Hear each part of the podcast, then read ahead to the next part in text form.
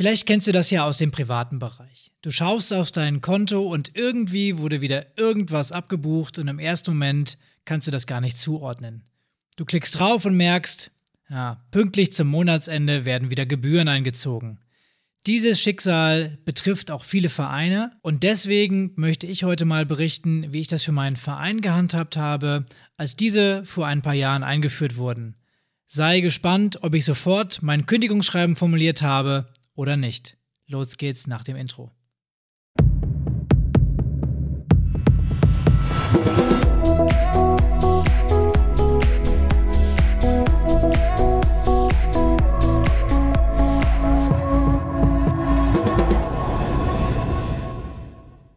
Herzlich willkommen beim Vereinsstrategen Podcast. Dein Podcast mit allen wichtigen Finanzfragen aus der Vereinswelt. Äh, warte mal. Äh, nee, nicht ganz. Aber in unserem Podcast geht es also um die wichtigen Vereinsthemen und wir wollen dir dabei helfen, selbst zu einem richtigen Vereinsstrategen zu werden. Heute geht es um die Entscheidung, bei welcher Bank man sein Vereinskonto hat. Und die trifft man tatsächlich nicht allzu häufig. Viele Vereine haben rein aus Verbundenheit eh ein Konto bei der Bank fort. Man kennt sich und wie das im Verein manchmal so ist, das hat man halt schon immer so gemacht. Unser Lieblingsspruch. Aber seit gut fünf bis zehn Jahren kommt der ein oder andere Kassenwart vielleicht doch ein bisschen ins Grübeln. Wo man früher einen Antrag ausgefüllt hat. Oder vielleicht auch die Vorgänger vor einigen Ehrenamtsgenerationen. Da wägt man heute eher ab, ob das Angebot der Hausbank eigentlich noch passt. Genau, zum einen liegt es daran, weil das Angebot der Online-Banken und Direktbanken immer umfangreicher wird. Und zum anderen, weil dort auch die Konditionen attraktiv sein können. Kontoführungsgebühren sind hier das Stichwort. Kontoführungsgebühren für Vereine sind noch relativ neu. Ich kenne das noch, ähm, ja, dass es umsonst war und auch mein damaliger Kassenwart war ganz erstaunt, als die Gebühren das erste Mal erhoben wurden. Wie das halt so ist, wenn man 20 Jahre lang im Amt ist und plötzlich eine Änderung kommt. Naja, also gemeinnützige Organisationen waren lange von den Gebühren auch ausgenommen und wurden mehr oder weniger durch die Gebühren der anderen querfinanziert. Vereinskonten sind natürlich keine Privatkonten, sondern Geschäftskonten. Und wenn du dich fragst, wie es nun zum Wandel kam, naja, Niedrigzinsniveau ist so das Gespenst, ähm, was seit ein paar Jahren so durch den Raum geistert und was die Banken eine nach der anderen zum Umdenken bewegt hat. Leider sind davon seit Beginn der, naja, so 2010er Jahre auch viele Vereinskonten betroffen gewesen. Zuerst erhoben einige ausgewählte Banken Gebühren für Neukunden oder Neukunden bekamen dort einfach schlechtere Konditionen. Aber zunehmend mussten eben auch alle anderen Banken mit auf den Zug aufspringen und das Ganze auch auf Bestandskunden ausweiten. Und da natürlich nicht jeder von euch hier im Podcast ein BWLer ist und da jetzt das genaue Hintergrundwissen hat, wollen wir natürlich euch nochmal kurz einen Überblick geben, wie das überhaupt so entsteht, weil man daraus auch ein paar Zusammenhänge für den Verein ableiten kann. Also wie Pascal gerade schon richtig gesagt hat, man kann das sicherlich noch so sich ganz vage erinnern. Vor zehn Jahren, da war alles noch ein bisschen anders. Da gab es Guthabenzinsen, die teilweise noch fünf Prozent sein konnten. Und in den 90ern hat man auch für einen Hypothekenkredit auch noch neun Prozent Zinsen zahlen müssen. Beides heute völlig undenkbar. Und das liegt so ein bisschen an der Finanzkrise und dieser EU-Schuldenkrise, die sich daraus abgeleitet hat. Also als die EZB die Leitzinsen immer weiter abgesenkt hat und sie sogar in den letzten zwei Jahren im negativen Bereich waren. Und das heißt im Umkehrschluss, Banken mussten bei der EZB Geld zahlen, wenn sie Geld auf den Konten der Kunden hatten, weil dort mussten die über Nacht geparkt werden. Das bedeutet aber auch, dass umso mehr eine Bank an Vermögen auf einem normalen Girokonto bei einem Kunden hatte, umso größer wurde das Problem. Das hat zwar dafür gesorgt, dass die Kredite auch deutlich günstiger wurden, weil die Kredite von den äh, Leitzinsen der EZB abhängig sind, aber um überhaupt noch Geld zu verdienen und Gehälter zu bezahlen, wurden halt Gebühren erhoben oder halt andere Leistungen in Rechnung gestellt. Und da waren sie relativ kreativ. Da wurden Kontoführungsgebühren eingezogen. Es gab Kosten für SEBALA-Schriftmandate, für Überweisungen, die nicht online erfolgten. Wir kennen alle das Wort Strafzinsen, Gebühren für Bargeldeinzahlungen. Also ihr seht schon, es gab eigentlich keine Grenzen.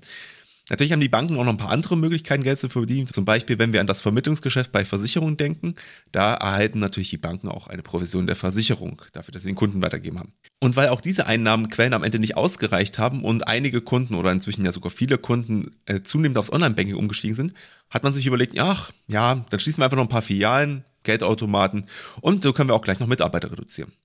Gleichzeitig zu dieser Entwicklung hatten wir noch das Thema, dass sogenannte Fintech entstanden sind. Das heißt, das sind reine Online-Banken, die gar kein Filialnetz haben und deswegen mit geringen Kosten und Gebühren verbunden sind. Und in den letzten Monaten sah es dann übrigens auch so aus, als würden die Leitzinsen aufgrund der relativ hohen Inflation aktuell auch wieder mäßig erhöht werden. Doch dann kam natürlich der Ukraine-Krieg und das hat zumindest in der EU wieder, sagen wir mal, es nicht realistischer gemacht, dass die Zinsen jetzt wirklich stark erhoben werden nächste Zeit, so dass eigentlich nur langsame Entwicklungen zu erwarten sind. Das Einzige, was ihr aktuell als Verein vielleicht davon habt oder wo ihr profitieren könnt, wenn ihr zum Beispiel einen Kredit für eine Renovierung eures Vereinsheim braucht, dann würde ich jetzt zuschlagen, denn die Kredite sind immer noch so günstig wie lange nicht. Und man muss auch sagen, die hohe Inflation hilft euch natürlich da auch langfristig gesehen. Gut, kommen wir wieder zurück zu den Kontoführungsgebühren, Martin. Ähm, vielleicht da die Frage mal einfach in den Raum geschmissen, machen Kontoführungsgebühren eigentlich einen großen Unterschied? Und bei uns war das so, dass wir quasi plötzlich 3 Euro im Monat und pro Konto bezahlen sollten bzw. mussten.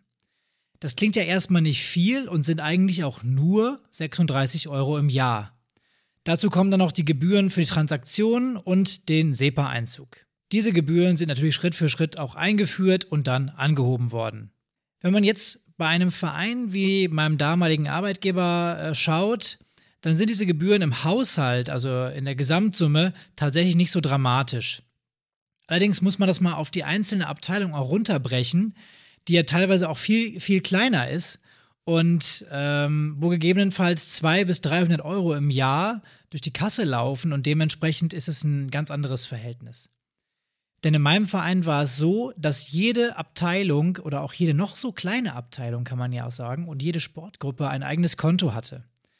Und wenn dann circa 10% des Jahresbudgets draufgehen für Bankgebühren, dann kommt man schon schneller auch ins Grübeln. Sollte man vielleicht ein paar Konten zusammenlegen oder die Bank gar wechseln? In einigen Abteilungen, wo keine eigenen Beiträge erhoben werden, wäre so relativ schnell auch das Abteilungsvermögen aufgezehrt gewesen und das will natürlich auch keiner von uns. Die naheliegende Lösung ist also, alle Konten bei der lokalen Bank schließen und einfach zu einer Direktbank mit kostenlosem Girokonto wechseln. Simpel, danke fürs Zuhören, wir hören uns wieder in zwei Wochen, Ende der Folge. Naja, das haben wir tatsächlich intern damals kurz angesprochen und uns überlegt, sind dann aber zu einem anderen Schluss gekommen. Es lohnt sich also dran zu bleiben. Warum deine Sparkasse, Volksbank oder Hausbank noch eine Chance auf dein Konto haben sollte, erklären wir dir jetzt gerne. Okay, also muss ich jetzt den Kahn sozusagen aus dem Dreck ziehen, Pascal. Na gut, ich versuch's mal. Ähm, ja, also wenn wir jetzt bei der Sparkasse natürlich bleiben wollen, dann müssen wir natürlich fragen, okay, was ist denn jetzt überhaupt für dein Verein drin und warum sollte man das machen? Und wenn man sich mal bei Breitensportveranstaltungen so umschaut, dann sieht man oftmals natürlich das Logo der Sparkasse oder der Volksbank. Aber jetzt überleg mal, hast du schon mal das Logo zum Beispiel der DKB gesehen, bei einem Volkslauf auf deinem Dorf oder beim lokalen Schützenfest? Also ich kann mich an sowas auf jeden Fall nicht erinnern. Und ich habe deswegen auch mal geguckt, wo die DKB zum Beispiel sponsort. Und das ist eher so die höhere Ebene, würde ich einmal sagen. Hertha BSC, Reitsport, Handball, Deutsche Sporthilfe, E-Sports, Biathlon, Skiverband. Aber halt absolut gar nichts im Breitensport. Und hier kommen wir dann auch schon zur zweiten Seite der Medaille und eigentlich so ein bisschen auch den Grund, wieso du bei deiner lokalen Bank vielleicht bleiben solltest. Zum einen gibt es natürlich eine gewisse Verwurzelung deines Vereins in der Community, also in deinem Ort oder in deinem Stadtteil. Und das ist auch so ein bisschen ein Faktor, den solltest du im Hinterkopf behalten. Ihr möchtet ja schließlich auch von den lokalen Unternehmen unterstützt werden und da bestellt ihr ja hoffentlich auch das ein oder andere Mal etwas fort. Das hält also ein bisschen so die Balance aus Geben und Nehmen und spielt gerade beim Thema Beziehungsaufbau im Hinblick zum Beispiel auf Sponsoring eine große Rolle. Im Normalfall wird es nämlich auch sicherlich so sein, dass ein Mitarbeiter deiner Hausbank in deinem Verein ist oder vielleicht seine Kinder oder Freunde von ihm. Da hast du schon mal einen Fuß in der Tür. Und dann gibt es noch eine zweite Sache. Bei den Banken kommt noch ein öffentlicher Auftrag in Form der Sportförderung hinzu. Also, bei der, die Sportförderung ist in der Satzung der Sparkassen und Volksbanken nämlich fest verankert. Das heißt, die Sparkasse fördert jährlich mit 90 Millionen Euro nach eigener Aussage den Sport und ist damit der größte nichtstaatliche Förderer. Und auch die Volksbanken sind genossenschaftlich organisiert und machen regional ganz, ganz viel.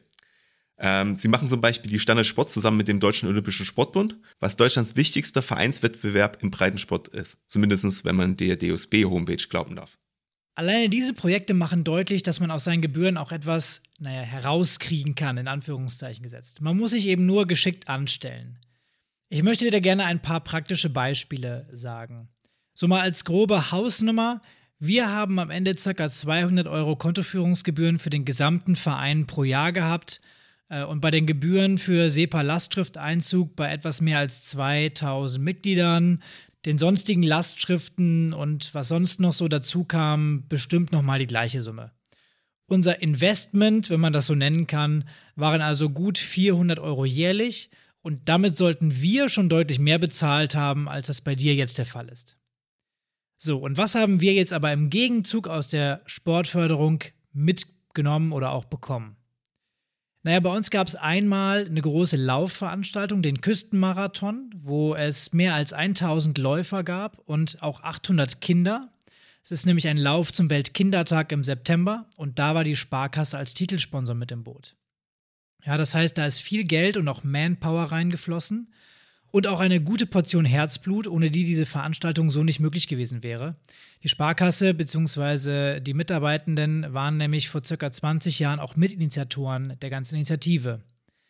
Das war natürlich auch eine kommunikative Maßnahme für die Bank, trotzdem aber auch ein Mehrwert für den Verein, da wir die Umsetzung ohne den Background wohl nie gestemmt hätten. Gleichzeitig gab es bei uns aber auch einen Triathlon mit ca. 600 Teilnehmern. Und auch hier war die Volksbank als Titelsponsor dabei. Auch hier spielt das Engagement der Bank eine große Rolle bei der Umsetzung der Gesamtveranstaltung. Denn ohne die Einnahmen hätten wir die Startgebühren niemals so sozialverträglich niedrig halten können, weil die Ausgaben für eine solche Veranstaltung natürlich schon enorm sind. So, das waren jetzt die Veranstaltungen. Dann gab es noch eine Einzelsportlerförderung in Höhe von bis zu 1000 Euro, die ausgelobt worden sind von der Sparkasse. Da hat zwar der Verein direkt nichts davon gehabt, aber wir freuen uns natürlich auch als Verein, wenn die Eltern für ihre Kinder einen Zuschuss zu Trainingslager, Ausrüstung und Startgeldern bekommen. Denn wie wir alle wissen, Leistungssport ist teuer. Unser Verein hat aber auch direkt davon profitiert, von der Sportförderung vor Ort, zum Beispiel bei der Anschaffung von Geräten bzw. bei der Übungsleiterausbildung. Diese werden nämlich stark bezuschusst. Und hier habe ich mal zwei Beispiele mitgebracht. Einmal haben wir Stoßsteine für das Sportabzeichen gekauft. Das ist absolut nicht meine Disziplin. Ähm, und ich glaube, die wenigsten von euch werden überhaupt noch Steinstoßen beim Sportabzeichen machen. Trotzdem sollte man als Verein das Equipment dafür da haben, damit auch die älteren Semester noch Steinstoßen können. Und ich meine, wir haben damals so circa 120 Euro Zuschuss bekommen für das komplette Set aus drei Steinen. Und das zweite, wir haben ähm, einen Kraftraum aufgebaut für unsere Ruderabteilung und haben ein Spinningbike angeschafft, damit dort Ausdauertraining gemacht werden kann. Und für dieses eine Spinningbike haben wir, wenn ich mich recht erinnere, so circa 400 bis 500 Euro Zuschuss bekommen. Nagelt mich aber bitte jetzt nicht auf die Summen fest. Ähm, ich möchte dir nur ein Gefühl dafür vermitteln, was wir im Gegenzug auch dafür zurückbekommen haben, und ich würde behaupten, dass der Saldo selbst ohne die beiden großen Veranstaltungen insgesamt deutlich positiv war. Man muss aber auch sagen, natürlich, du musst dich selber drum kümmern. Ähm, das Geld kommt nicht alleine, so wie es halt immer im Leben ist. Jetzt muss ich hier mal ganz kurz unterbrechen, Pascal. Ähm, kann man nicht auch bei der Sportförderung mitmachen, wenn man kein Konto bei der Bank hat? Ja, ähm, vermutlich schon. Das müsstest du dann mal in den Ausschreibungsunterlagen prüfen. Ähm, die Struktur der Banken, wir haben es gerade gesagt, mit den Genossenschaften, ist natürlich so, dass wir das jetzt nicht allgemeingültig hier sagen können. Aber ich stelle mal eine Hypothese auf. Wenn jetzt viele ihre lokale Bank verlassen und dementsprechend noch mehr Mittel fehlen, dann sinkt über kurz oder lang auch das Budget der Banken und dementsprechend wird die Fördersumme auch weiterhin kleiner. Und wenn man bei solchen Aktionen dabei ist, dann bringt man sich natürlich auch im lokalen Netzwerk ins Gespräch und man weiß nie, wenn man auf solchen Veranstaltungen oder bei solchen Events auch trifft. Und vielleicht erreicht man ja sogar den ein oder anderen Freiwilligen für eine Veranstaltung aus dem Umfeld der Bank. Nee, ich stimme dir ja schon zu, dass es mit den Sportfördersummen grundsätzlich in den nächsten Jahren schwieriger wird. Ähm, man darf aber halt auch nicht noch vergessen, das kommt noch dazu zu allen anderen Problematiken, dass bei den Volksbanken und Sparkassen natürlich auch viele ältere Menschen ihr Konto haben, die das halt schon ihr ganzes Leben dort haben. Und diese werden halt in den nächsten 20 bis 40 Jahren dann vielleicht auch nicht mehr dort Gebührenzahler sein. Und gleichzeitig haben wir ja festgestellt, Menschen sind sensibler bei dem Thema Gebühren und es gibt auch Online-Banken, die einfach gute Angebote machen.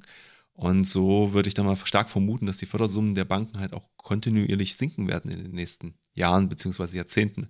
Und man kann hier an der Stelle aus meiner Sicht nur hoffen, dass die Sparkassen Volksbanken halt den diversen Herausforderungen, vor denen sie stehen, äh, entsprechende Lösungen entgegensetzen können, ähm, damit sie auch wieder für die normalen Kunden attraktiver werden und das hilft dann am Ende halt auch wieder dem Sport.